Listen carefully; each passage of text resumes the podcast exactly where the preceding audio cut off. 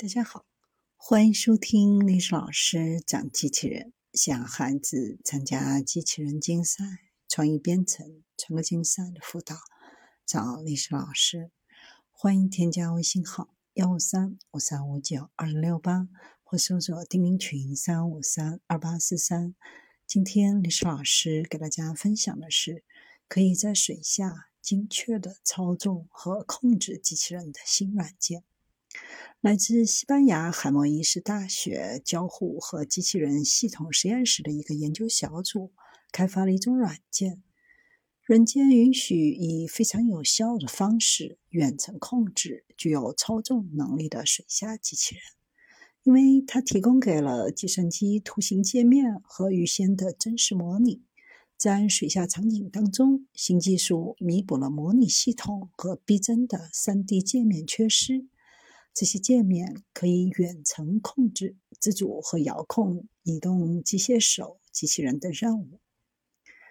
在危险场景当中，使用机器人必不可少，尤其是在事故、火灾、烟雾、辐射或深水等情况下。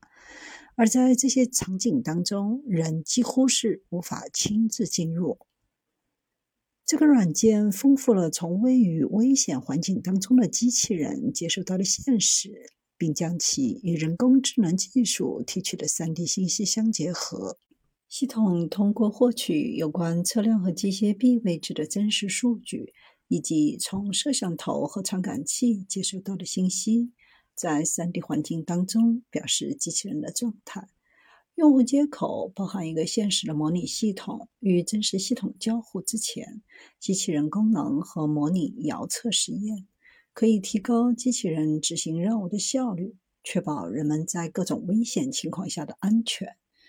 软件能够操纵服从人类操纵员命令，并在机器人动作发生之前模拟效果，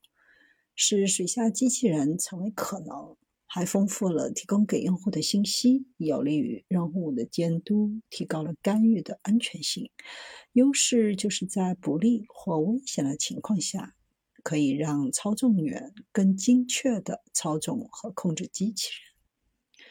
可以从这项新技术中获益的主要部门是与协作机器人技术、水下放射性或因水灾、火灾、烟雾而导致的人类。健康危险环境以及安全和电信研究相关的部门，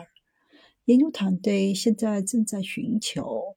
相关的具体协议和随后的许可协议，以开发和适应特定应用的技术。